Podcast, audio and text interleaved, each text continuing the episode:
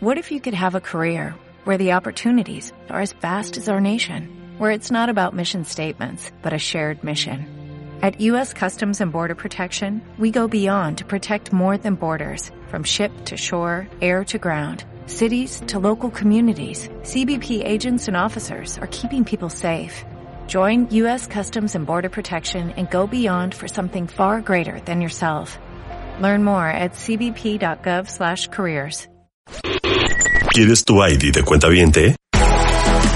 Consíguelo en martadebaile.com y sé parte de nuestra comunidad de cuentavientes. Consíguelo en martadebaile.com. 11 con 9 de la mañana y lo prometido es deuda. Ya está con nosotros nuestro querido amigo y servidor Ernesto Ávila, médico veterinario, zootecnista por la UNAM y actualmente es director general de la Clínica Veterinaria del Bosque. ¿Cómo estás, Ernesto? Es la primera vez que hacemos un consultorio. ¡Qué maravilla! Sí, fíjate que me encantó, me encantó la idea, porque siempre eran temas un poquito más eh, cuadrados, más específicos. Y aquí con la, la, la libertad de, de, poder tratar de contestar todas las dudas, quiero aclarar que eh, el médico veterinario que te diga que se las sabe todas, te está mintiendo. Claro. Entonces, si por alguna razón hay algo que no pueda yo resolver, les puedo decir con quién sí eh, o de dónde bajar la información. Y si no sé la respuesta, te aseguro que la averiguo. Entonces. Maravilloso, maravilloso. Me encanta. Perfecto. Cuentamientos, como les dije, arroben por favor a Beteri del Bosque, arroba Beteri con B chica del Bosque, y a mí, arroba Redmangas, para poder responder todas las dudas que tengan sobre sus mascotas. Y me arranco ya porque ya nos empezaron a caer muchísimas preguntas. La primera te la hace Iván Felipe eh, mi querido Ernesto. Dice, tengo perros y gatos viviendo juntos en mi depa. El problema que tengo es que los perros les da por comer las evacuaciones de mi gato. Mis gatos y perros están sanos. ¿Qué problemas pueden tener? Muy bien. Eh, el, término, el término se llama coprofagia.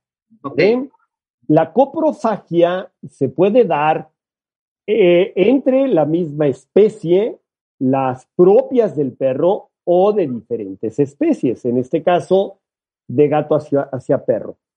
Eh, sí, sí hay técnicas para poder educar, entrenar a estos perros para evitar la coprofagia, en este caso de los gatos. Uh -huh. Entonces, si viven en un departamento, lo más probable y debe de ser es que tiene areneros. Entonces, punto número uno, un arenero por gato más uno. Es, este es un tema. Dos, mantenerlos lo más limpios posible. Tres, mantener desparasitados a todas, a todos los, los miembros de la familia, perros, gatos y humanos, eh, de manera periódica. Hoy hay muchísimos eh, desparasitantes libres de estrés eh, que se pueden utilizar en gotas, en la parte, en el caso de gatos, en la parte de atrás de la nuca, Uh -huh. Sin embargo, cuando se tienen varios gatos, ojo, el comportamiento del gato tiende a hacer un acicalado entre ellos, empiezan a lamer. Entonces, se les pone este desparasitante y se mantienen separados por lo menos 24 horas para evitar que se me vayan a intoxicar con estos, eh, con estas piretrinas o piretroides. Eh, y con esto primero, no va a haber transmisión de, parásitos de estos gatos hacia los perros. Y dos, sí, pueden haber entrenadores eh, que te pueden ayudar mucho para evitar que consuman las heces fecales porque siempre es desagradable. Bien. Lorena dice, Ernesto, tengo un pitbull de cuatro años que batalla con alergia a los cereales. Le cambio el alimento y tarde o temprano le vuelve a dar alergia. ¿Qué hacer en esos casos? Le he dado Nupec Sensitive, Proplan Skin y sigue malita. Ok. En mi pueblo no saben, no le dan. Ok, bien. Eh, antes que nada dicen que hay tres tipos de mentiras, las buenas, las malas y las estadísticas. Ajá. Estadísticamente, la principal dermatopatía o, o eh, enfermedad de la piel alérgica es al piquete de la pulga que esa es muy fácil de diagnosticar porque es en la zona de la cadera, la zona de la grupa, esta manifestación. La segunda son las alergias ambientales, esto es a pólenes, ácaros, cualquier cosa que esté en el ambiente, ¿de acuerdo? Y la tercera son las alergias alimentarias. Los alimentos que me acabas de mencionar son muy buenos, por supuesto, todos ellos, pero ninguno de ellos es un alimento hipoalergénico. Cualquier, el, el, tamaño de las proteínas se miden en Daltons. Entonces, cualquier proteína que esté entre los 7000 y los 23.000 Daltons es potencialmente alergénica. Estos alimentos andan en proteínas de ese tamaño. El problema no son los alimentos, el problema es el paciente. Entonces, eh, aquí determinar o tratar de determinar eh, a, qué, a qué alérgeno es, esto se puede hacer de diferentes maneras. Eh, hay pruebas de sensibilidad de intradérmicas para determinar. Ahora, hay alimentos que sí son hipoalergénicos, eh, que se los recomiende su médico veterinario. Hay muchísimas empresas que están todas afiliadas al grupo Amascota con AFAB y que tienen una calidad impresionante y que son hipoalergénicos. ¿Qué quiere decir esto? Son, por ejemplo, hidrolizados. Son pesos moleculares muchísimo más pequeños eh, no voy a decir marcas, pero eh, eh, que se los recomiende su médico veterinario y que son pesos moleculares mucho más pequeños, ¿vale? Que andan por ahí de los de 2000 Daltons. Otra de las cosas que también se pueden hacer, hay alimentos que, se, que son de alérgenos restringidos, ¿no? Por ejemplo, hay uno que tenemos que es de proteína de trucha. ¿Qué se está buscando aquí? Una se llaman proteínas Nobel, o sea, proteínas a las cuales el paciente no ha tenido exposición. Entonces, esto nos ayuda muchísimo. Eh, muchas de estas alergias se provocan, el típico cuando son cachorros, que tienen una gastroenteritis por cualquier causa, por parvovirus, por coronavirus, por lo que sea. La permeabilidad de la mucosa intestinal se ve alterada y entonces se permite el paso de moléculas de gran tamaño. Hay unas células por ahí que se llaman células cebadas y que van a, y que van a, que van a, detectar estos alérgenos. Y más adelante, ya por ahí de los nueve meses, diez meses, empiezan estas alergias alimentarias. Entonces, eh, sí también cuidar eh, estas recetas caseras que pueden provocarnos alergias, por ejemplo, a la proteína de pollo. Y aunque le des el pollo en pechuga de pollo de la primera calidad o un alimento de las marcas que ya me mencionaste, que son de excelente calidad, pero tienen proteína de pollo, no es culpa del alimento, es culpa de su organismo. Entonces, ah. que consulte con su médico y que le receten un verdadero alimento hipoalergénico si es que ya está diagnosticada la alergia alimentaria. Muy bien. Jaime te pregunta, doctor, tenemos un cachorrito al que no le ha bajado un testículo tiene cinco meses. ¿Se recomienda operación y cirugía o cuándo sería recomendable? Ok, la respuesta es sí. Esto se llama criptorquidia.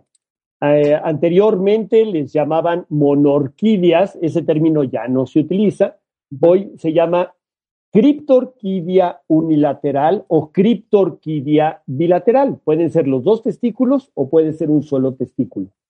Eh, Aquí, por ejemplo, eh, el testículo puede estar retenido en el canal inguinal o en la cavidad abdominal. Esto te cambia un poquito la técnica quirúrgica y el grado de dificultad, que en los dos casos es algo muy sencillo. De hecho, eh, ustedes se acordarán del perrito, el último perrito que tiene Marta, eh, que, que, lo, lo operé. Precisamente tenía un testículo retenido y quité los dos porque es un tema que se hereda. La criptorquidia se va a heredar a la siguiente generación. Entonces, si tiene un testículo retenido y le vas a quitar nada más el retenido, te puede heredar a la siguiente generación. Punto número uno. Otro, otro aspecto. Una de las razones por las cuales el testículo se encuentra en un escroto fuera de la cavidad abdominal, en esa bolsita, es para que esté entre 1 y 2 grados centígrados abajo de la temperatura corporal y se lleve a cabo adecuadamente la espermatogénesis, esto es la producción de espermatozoides. Cuando el testículo está en la cavidad abdominal, también tienes mayor riesgo de generar cáncer.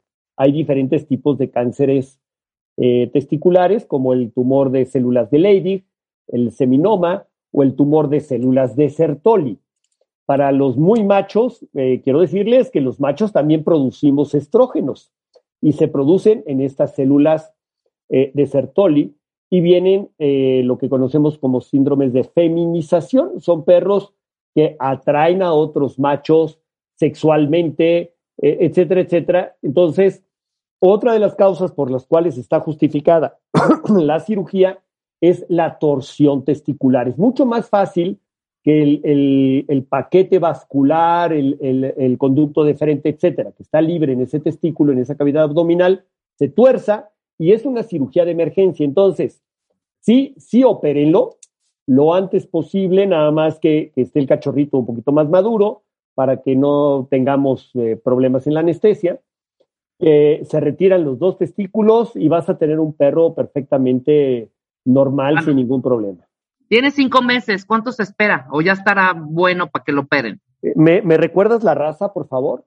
Ay, Dios mío, Dios mío, Dios mío, Dios mío. no importa. Aquí, si es un perro. No dice la raza. Ahorita que nos escriba otra vez Jaime, danos la raza. No, no, importa, no importa. Mira, si es un perro de talla pequeña, maduran sexualmente mucho más rápido que los perros de talla gigante, ¿no? Eh, un perro, por ejemplo, tipo chihuahueño, tipo poodle, tipo eh, eh, Yorkshire, a los 6, 7 meses ya son maduros y un moloso tipo Terranova, tipo Grandanés San Bernardo, hasta los 18 meses. Ahora, hay una cosa, no me voy a meter en, detalles, que se llama sistema microsomal enzimático, que es muy importante que esté maduro.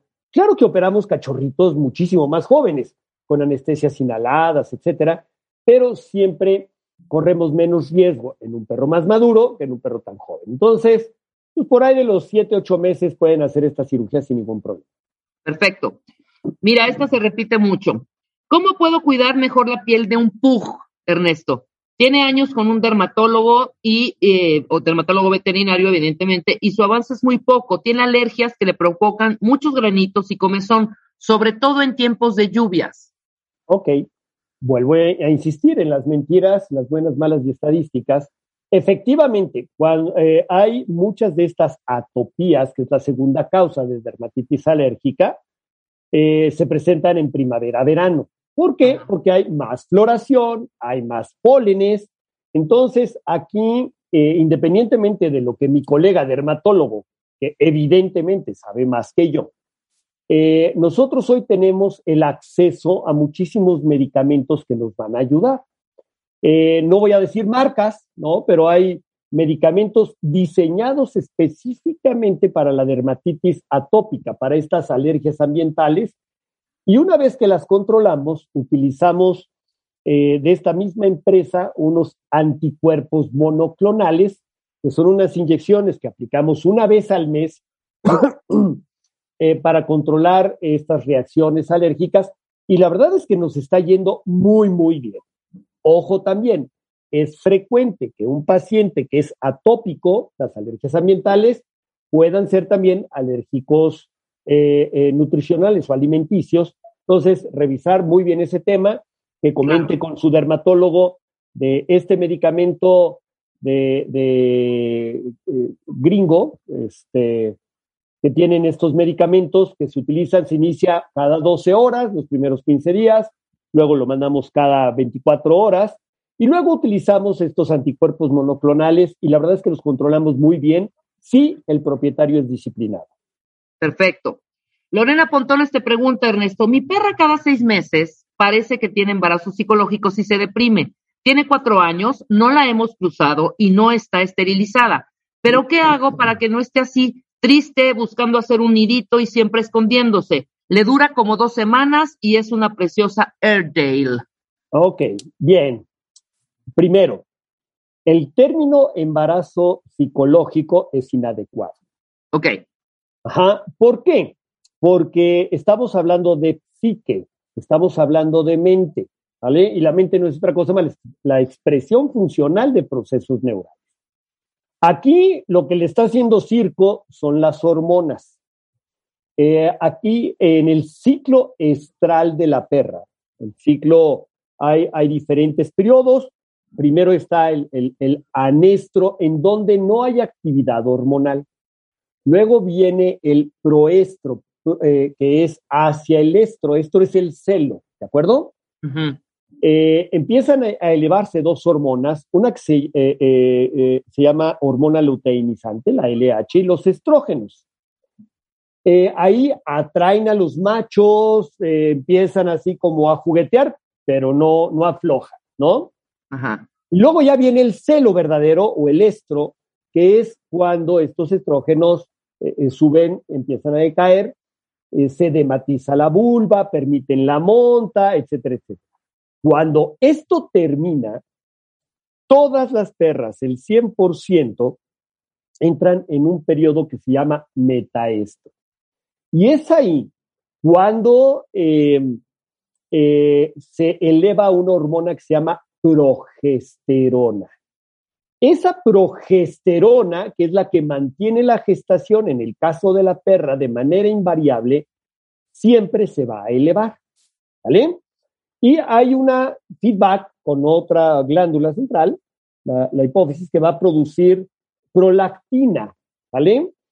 Y entonces estas perritas empiezan a tener un cambio conductual empiezan a robarse calcetines, los tenis, a esconderse abajo de la cama, em, empiezan a, a, estar chipilis y dices, ok, hasta ahí queda. No, no es así. También hay galactorrea, esto es producción de leche. Entonces, ahí empezamos con un riesgo de una mastitis. Esto es una infección de la glándula mamaria. Entonces, eh, hay que tener mucho cuidado por ahí. Otra cosa importantísima es esta progesterona va a sensibilizar a las células del endometrio, de ese, ese útero, vamos, y es probable que son perras que tienen más posibilidades de una enfermedad que se llama eh, endometritis quística piometra. Y casi siempre por ahí de los 7, 9 años terminan en cirugía porque hay muchísima pus dentro de este útero y terminan en cirugía. Entonces, recomendación, no nada más para evitar la pseudogestación o pseudociesis, que es el término correcto, eh, sí hay que esterilizar a esta perrita, le vas a quitar muchos problemas, te vas a evitar muchos problemas eh, para, para tratarlo de evitar. Entonces, hazle caso a tu veterinario, opérala. Vientos. Ok, Ernesto, tengo una perrita de 14 años ya diagnosticada con disfunción, cognitiva. ¿Hay algún suplemento o ejercicios que pueda darle o realizar para retardar o detener esta condición? Padrísima pregunta. Bien, la, disfunción cognitiva geriátrica canina es una demencia senil. Esta, eh, en la mayoría de los casos, al igual que el Alzheimer, hay una proteína eh, malvada que se llama beta-amiloide. Voy a tratar de explicarlo de la forma más eh, sencilla posible. Entre las neuronas, la comunicación entre neuronas se llaman sinapsis. Esta sinapsis eh, lo que pasa es que esta beta-amiloide, este, esta proteína, se fija en la que va a emitir en la presináptica eh, ciertos neurotransmisores. Entonces se bloquea y estos perritos empiezan ya, eh, gerontes, a tener esa disfunción cognitiva. Cognitivo viene de cognito, que quiere decir conocer. Entonces, dejan de conocer qué, quiénes son mis dueños, en dónde vivo. Eh, muchos de ellos incluso se pierden dentro de la casa. Algunos de ellos eh, incluso llegan a un rincón y no saben cómo salir del rincón. ¿De acuerdo? Entonces, estar muy al pendiente. Eh, ¿Qué se puede hacer en estos casos? ¿Tiene cura? No, no tiene cura. ¿sí? Eh, hay alimentos, hay un alimento, eh, no voy a dar la marca, pero, pero es de, empaque negro, eh, que sí está diseñado para, para este tipo de pacientes. También podemos utilizar antioxidantes como el ginkgo biloba, la vitamina E, este tipo de, de, de, perdón, de, de, nutracéuticos, no son medicamentos, son nutracéuticos, pero que tienen que ser prescritos por su médico veterinario. ¿Qué podemos hacer también? Eh, podemos jugar con ellos en falsos entrenamientos, hacer que su, su eh, mente esté activa. Hay rompecabezas para perros, eh, hay entrenadores muy profesionales, etólogos que les pueden ayudar con ejercicios para que su mente esté activa más tiempo. Es como en el caso de los humanos con Alzheimer, pues entre más actividad mental tengan, mejor. Dos por eso jugar dominó, jugar ajedrez y demás. Aquí nosotros podemos jugar con ellos y hacer que se ejercite su mente constantemente. Claro, perfecto. Qué buena explicación, Ernesto.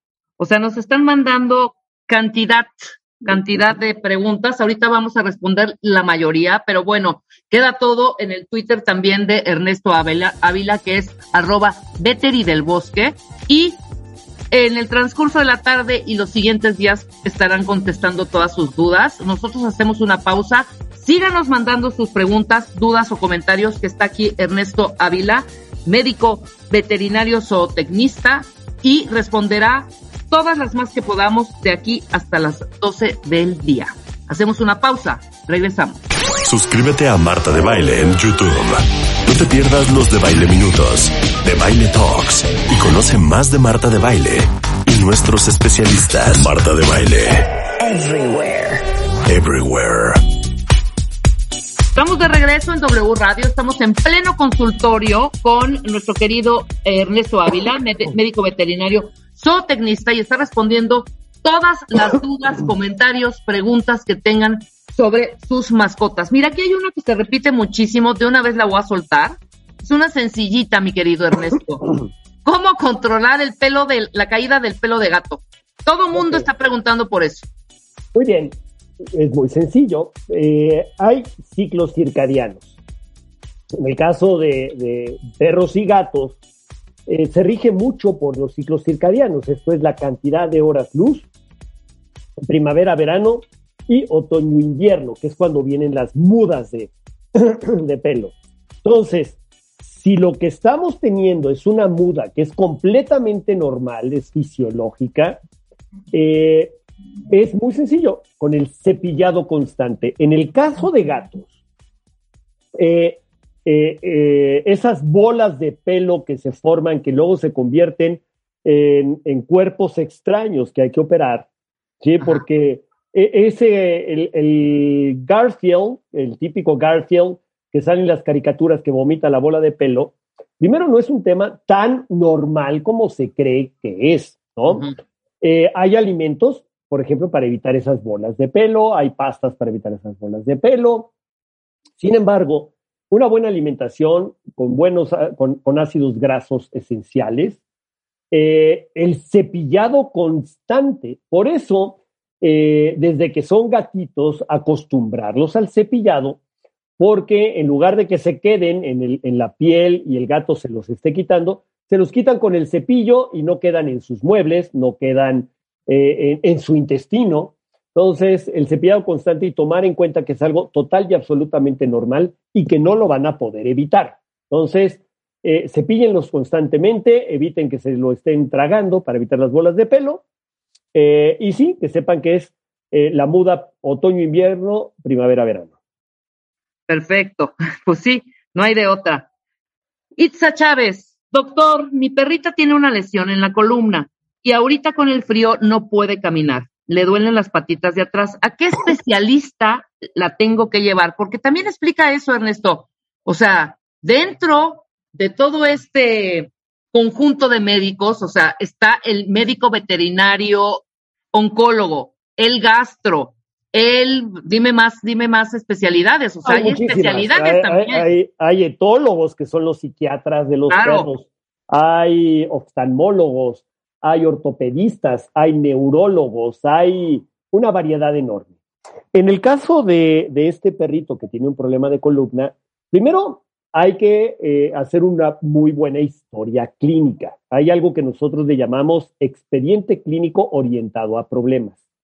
Entonces, se hace una valoración no nada más de la columna, del perro completo, porque si tiene un problema de esa columna, probablemente tenga un problema osteoarticular, no sé, puede ser una displasia de la cadera, un problema de rodillas, en donde el paciente manda su peso hacia la parte anterior, el estrés lo lleva a la columna vertebral y entonces ahí se pueden formar algunas alteraciones. Hay algo que se conoce como espondilosis anquilosante. Eh, eh, antes de la espondilosis hay una espondilitis, es un proceso inflamatorio. Ahora, en la parte baja de cada una de las articulaciones de la columna hay un disco intervertebral que cuando éste se ve afectado, se, se juntan estas dos vértebras y el disco se protruye, se pellizca y me va a afectar a mi médula espinal y va a provocar dolor. ¿De acuerdo? Entonces, lo primero, un buen diagnóstico, saber si tengo una compresión de un espacio intervertebral, si tengo una espondilosis anquilosante, si tengo algún otro problema osteoarticular. Y ahí eh, existen muchísimos aspectos. Si la lesión en el examen neurológico es tal, hay ocasiones en que requerimos, además de las radiografías, algunos otros estudios adicionales, como son resonancias magnéticas, etcétera. Aquí, por ejemplo, eh, se hacen cirugías de columna. Está el doctor Carlos Santoscoy, que es un excelente cirujano eh, de columna, em, en donde podemos descomprimir, se llaman laminectomías, pero no necesariamente ese es el tema. Hay otra doctora que también asiste aquí, la doctora Gaby Goiz, que es una combinación de científica con hippie de Coyoacán, es una maravilla ella tiene una maestría en fisiología en la UNAM y hace acupuntura veterinaria y también ha ayudado a muchísimos pacientes. Pero ahora, independientemente de esto, hay muchas otras técnicas para desinflamar, para controlar dolor. Por ejemplo, el uso de terapia láser, que hoy está entrando y muy pronto va a estar en todas las clínicas veterinarias, la terapia láser, en donde eh, con menor uso de medicamentos, con muchísimo menos eh, efectos colaterales, podemos desinflamar eh, y controlar dolor. Entonces, contestando eh, la pregunta del tema de columna, hacer un muy buen diagnóstico para saber cuál es el problema y ahí, dentro de todo este abanico que tenemos de posibilidades terapéuticas, escoger la ideal. Perfecto. Doctor, mi perrita es chihuahua y tiene una bolita en su ojo, ojo de cereza. Pero me dice mi veterinario que no lo puede porque no va a aguantar, igual que la esterilización, que no va a aguantar por, por la anestesia. ¿Qué hago? Tiene ocho meses. O sea, ¿cómo? Ok. Bien, eh, habría que, revisar al paciente completo. Eh, esta, esta, protrusión del, lagrimal eh, es un problema eminentemente estético ¿sí? Eh, es una cirugía muy sencilla en donde se invierte esta glándula, se hace una especie de bolsa y se vuelve a meter. Hay quienes la quitan, no permitan que hagan eso. ¿Por qué? Porque al quitar la glándula vamos a quitar la posibilidad de lubricación con lágrima y entonces más adelante vamos a tener eh, un síndrome de ojo seco. Entonces, no hay lágrima y este paciente va a tener que tener gotas cada seis horas de por vida. Entonces, no permitan que le quiten esa glándula. Y lo que se hace es, se hace una cirugía en donde se, hace una invaginación de la, de la glándula y les va, en términos generales, muy bien. Ahora, el que digan no va a aguantar, habría que ver el por qué. Posiblemente eh, mi colega ya detectó algún problema cardíaco, algún problema renal, algún problema, algo, y eh, por eso no quiere operar. Eh, hay algo que se llaman asas y, y es el riesgo anestésico.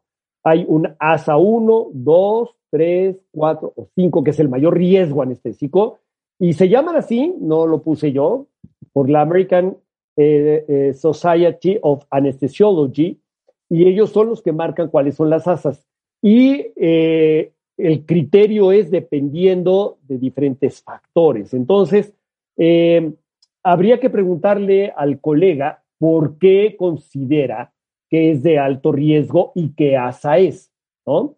Entonces, e, esa sería mi respuesta. Ahora, si la van a operar y van a hacer la ovaristerectomía en un momento dado, pues hacen la ovaristerectomía, la voltean y hacen la cirugía de la glándula, eh, eh, de la protrusión de esta glándula, lo que le llaman ojo cereza, ¿no? Claro, perfecto. Eh, doctor, ¿cuáles son los síntomas de la tiroides o cómo puedo saber si mi perrita tiene esta enfermedad? Ella es una labradora de dos años. Y yo creo que para todos, ¿no? Para todas las razas. Ok. Me imagino que se refiere a hipotiroidismo, porque decir tiroides es que. Claro. O sea, es hipertiroidismo o es hipotiroidismo, ¿no? La, la, glándula tiroides se encarga de producir la tiroxina, que es una hormona que tiene que ver con todos los metabolismos. Eh, es común que encontremos en algún paciente, por ejemplo, que, no metaboliza adecuadamente, que haya eh, obesidad. Algunos de ellos, por ejemplo, pueden tener una bradicardia, que esto es un latido cardíaco un poquito más lento. Eh, hay pacientes que pueden tener cambios conductuales, hay pacientes que pueden convulsionar. Eh, entonces, hay pacientes que pueden tener problemas dermatológicos, ¿no? Eh, algo que le decimos la cola de rata, por ejemplo, en donde eh, esta cola no tiene pelos, es como cola de rata, eh, y puede tener todos los signos o puede tener uno solo. Entonces, es muy importante que el médico lo sepa. De ahí se hacen pruebas laboratoriales. Si su médico veterinario le está prescribiendo pruebas adicionales laboratoriales, por favor háganle caso. No lo hace para cobrarles más, lo hace para poder hacer una medicina basada en evidencia. Entonces, háganle caso a su médico veterinario y se corre precisamente la concentración de la tiroxina en sangre, además de toda la química sanguínea y demás, porque es común que tengamos colesterol, colesterol eh, incrementado y demás. Y de pasadita, porque es muy común encontrar en pacientes hipotiroideos eh, también eh, el cortisol incrementado. Entonces, si le pueden hacer también todas las pruebas de tiroides y también prueba de cortisol, mejor todavía. Entonces, sí, el expediente clínico orientado a problemas, que se vean todos estos signos clínicos, más aparte de las pruebas laboratoriales, y además, padrísimo, porque hoy tenemos en el mercado medicamentos, precisamente esta tiroxina, el medicamento es de por vida, se les da, eh, eh, les va muy bien a los pacientes y eh, cada seis meses, cada ocho meses, revisamos las concentraciones de la tiroxina en sangre y hacemos las modificaciones en la dosificación. Maravilloso. A ver, doctor, ¿es recomendable cortarle las garritas y las alas a un periquito? Bien, no. Este, eh, primero, el tema de los periquitos, habría que ver qué periquito.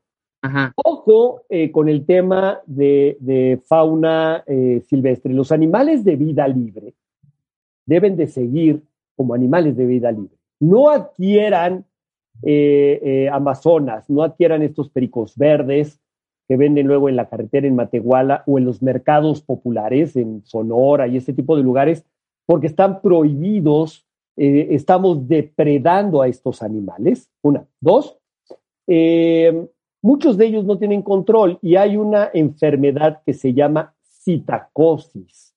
Es un protozoario, es un parásito protozoario eh, y se llama citacosis. Hablé precisamente de estos pericos que son citácidas, ¿de acuerdo? Guacamayas, loros, pericos, todo.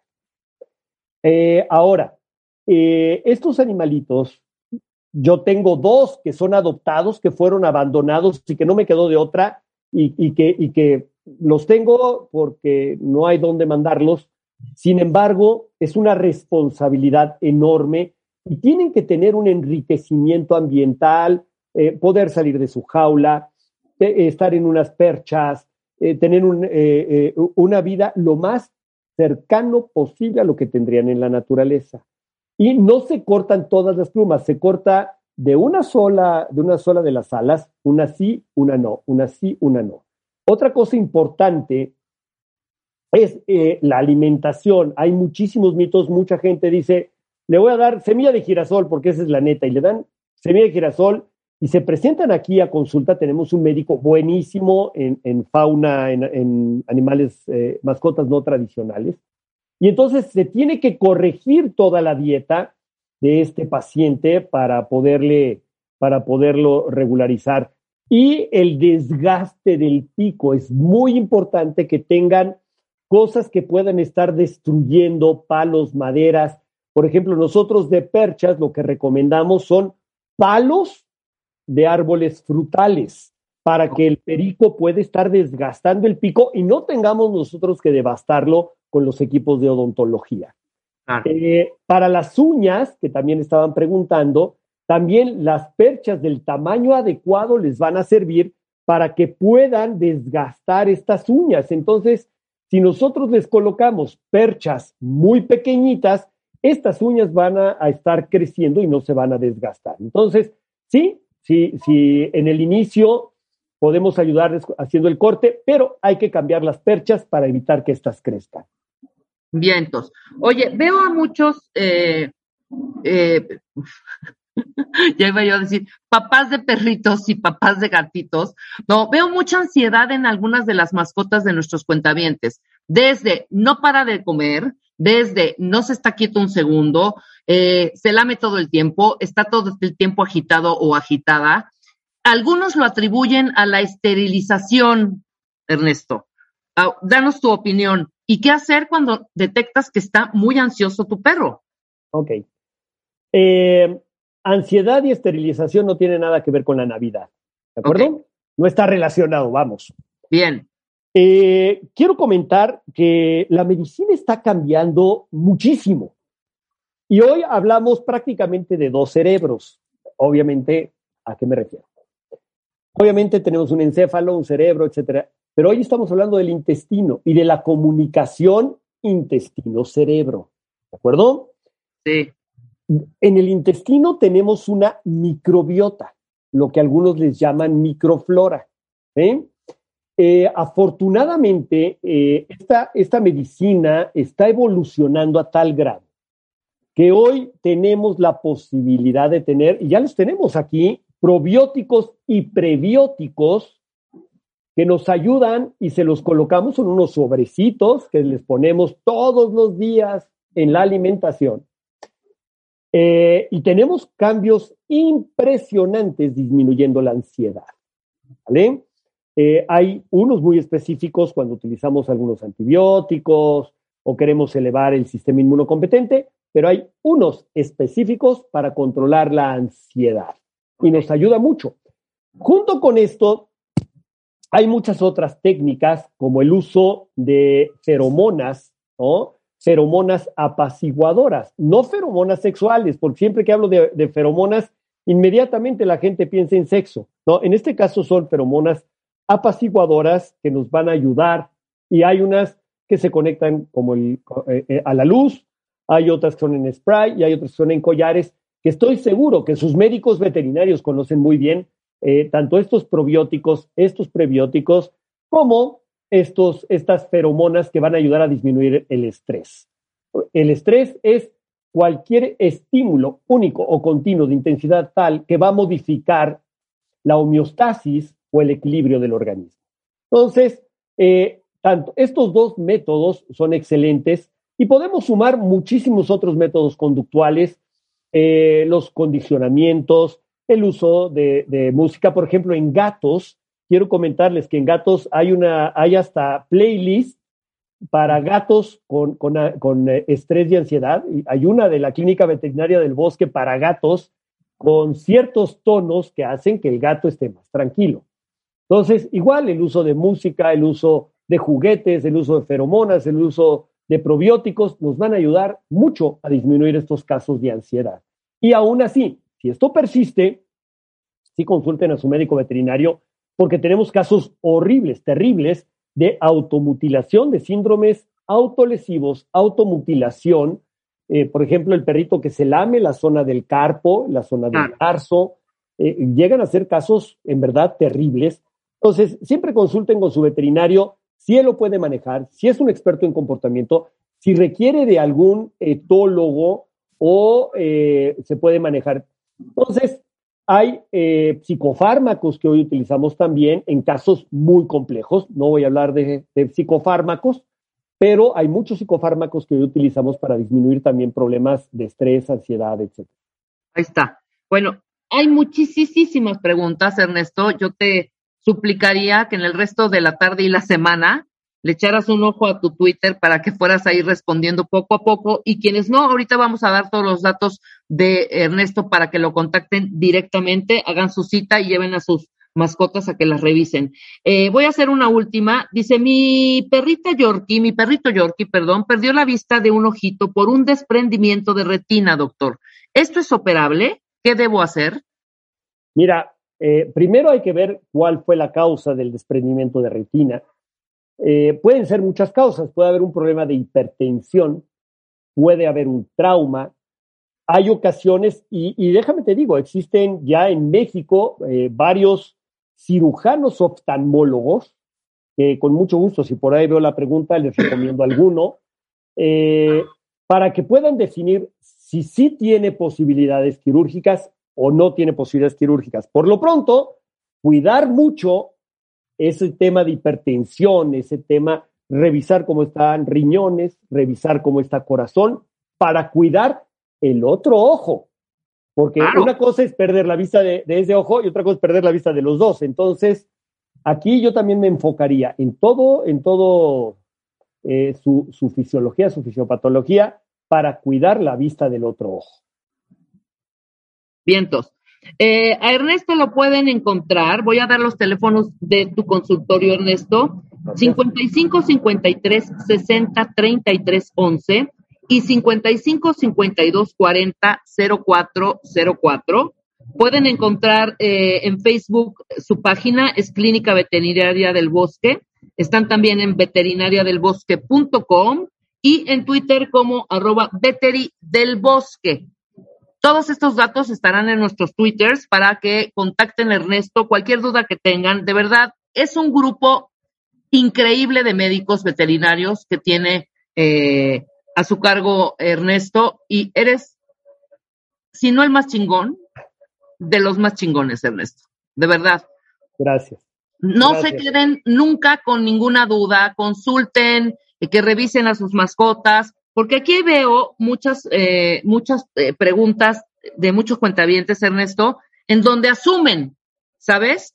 Entonces, en lugar de acercarse al veterinario, asumen, empiezan a utilizar remedios caseros que no están funcionando, evidentemente, y pues el perrito, la perrita, el conejo, el gato, etcétera, etcétera, pues sigue con el padecimiento durante años hasta que después ya no hay remedio. Entonces, siempre que detecten bolita, abultamiento, se rasca mucho, ya no tiene eh, este uñitas, eh, las patitas ya, ya las, las tiene casi deshechas porque se las están lamiendo. Veo muchas de estas preguntas, ¿no? Consulten a Ernesto, háblenle, ya eh, están en Twitter todas las, todos los, los datos y pues por favor, hagamos algo por las mascotas. Lo, lo, único que quiero decirles, independientemente que sí, sí estoy a su disposición, pero vayan con sus médicos veterinarios, averigüen que sean médicos veterinarios preparados, que estén afiliados a una asociación. Hoy hay asociaciones de profesionales en todo el país, en Nuevo León, en, Jalisco.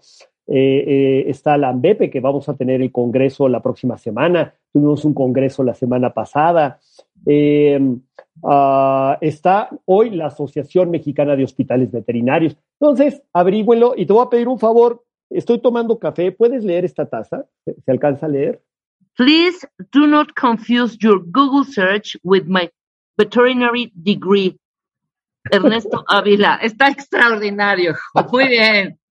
Muy bien. Por favor, no consulten al doctor Google. Claro. No consulten al doctor Facebook. Y quiero hacer un último comentario. Por favor, eh, hoy mucha gente que no comprende la salud de las mascotas eh, eh, y que no comprende también la atención del médico veterinario, se sientan atrás de un tablero y son muy dados a atacar a los médicos veterinarios en redes sociales. Hoy los veterinarios estamos sufriendo una cantidad de ataques en redes sociales impresionante. Entonces, por favor, si tienen una duda, antes de atacarlo, llámenle por teléfono, resuelvan sus dudas. Eh, porque en verdad el daño que hacen a toda una estructura, a un médico que está poniendo todo su empeño, eh, puede ser mayúsculo. Entonces, acérquense a su veterinario, acérquense a las asociaciones antes de iniciar un ataque en redes sociales. De acuerdo contigo. Muchísimas gracias, Ernesto. Nosotros hacemos una pausa, cuentavientes. Ya está Aura Medina lista para platicar sobre amor o codependencia. Así que agárrense, después del corte. Bueno, cuentavientes, ustedes saben que amo hacer cosas en mi casa, recibir gente, poner mesa, atenderlos como reyes. Entonces me está ocurriendo consentir a mis invitados con una deliciosísima carne asada. Y desde que conocí Mitni, me tiene trastornada todo lo que venden. En un solo lugar, cuentavientes, van a encontrar los mejores cortes de carne, de pescados, mariscos, costillas de cerdo, pollo, todo lo necesario para hacer un súper asado, barbecue, lo que quieran. Y además, para todos los que son fans del asador, les tengo una súper noticia. En Mimi se pueden ganar 100 kilos de producto. Lo único que tienen que hacer es métanse ahorita a www.mimi.mx, es M-E-A-T, de meat, de carne, mi, M-E.mx. Compren sus productos favoritos en tienda o en línea. Luego se tienen que, obviamente, lucir preparando un platillo que sepan hacer bien, que se vea delicioso. Tómenle una buena foto, la mejor que puedan con su celular. Eh, repítanla las veces que sea necesario, como si yo se las fuera a revisar. Y compartan su foto en el Facebook de Meet Me.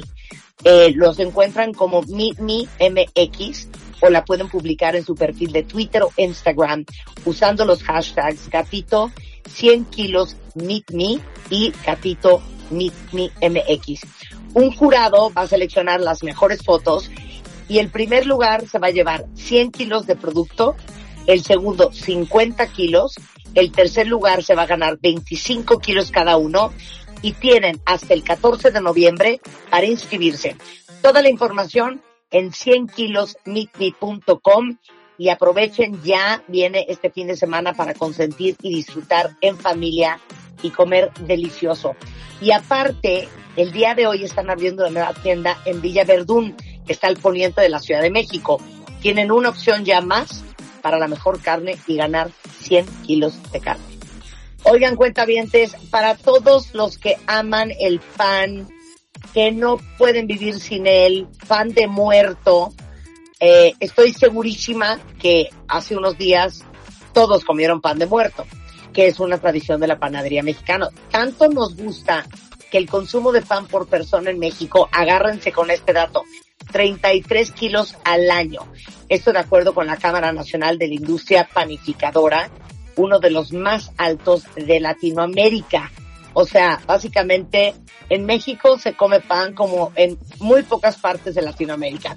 Y Pan Gabriel, que estuvo con nosotros hace algunas semanas, es una panadería que prepara todos sus panes, fíjense bien, sin huevo, sin leche, sin azúcar. Son libres de gluten y de conservadores. No saben la delicia. Yo me pasé todo el fin de semana comiendo roles de canela de Pan Gabriel eh, comí biscuits de pan Gabriel con mantequita y mermelada. Si son veganos, intolerantes a la lactosa o padecen de alergias, es una súper opción. Tienen que probarlos. Son deliciosos. Tienen aparte galletas. Tienen sucursales en la Ciudad de México, Estado de México, Nuevo León, Jalisco, Coahuila, Querétaro. Tiene más de 150 distribuidores a nivel nacional. Y este sábado, 6 de noviembre, abren la sucursal en Américas, en Guadalajara donde por apertura van a tener únicamente ese día dos por uno en brownies, donas y negritos. Síganlos en Instagram, es Pan Gabriel. Con esto hacemos una pausa y regresamos. Marta de Baile Everywhere. Síguenos en Facebook como Marta de Baile. Y en Twitter, arroba Marta de Baile. O'Reilly Auto Parts puede ayudarte a encontrar un taller mecánico cerca de ti. Para más información, llama a tu tienda O'Reilly Auto Parts o visita oreillyauto.com.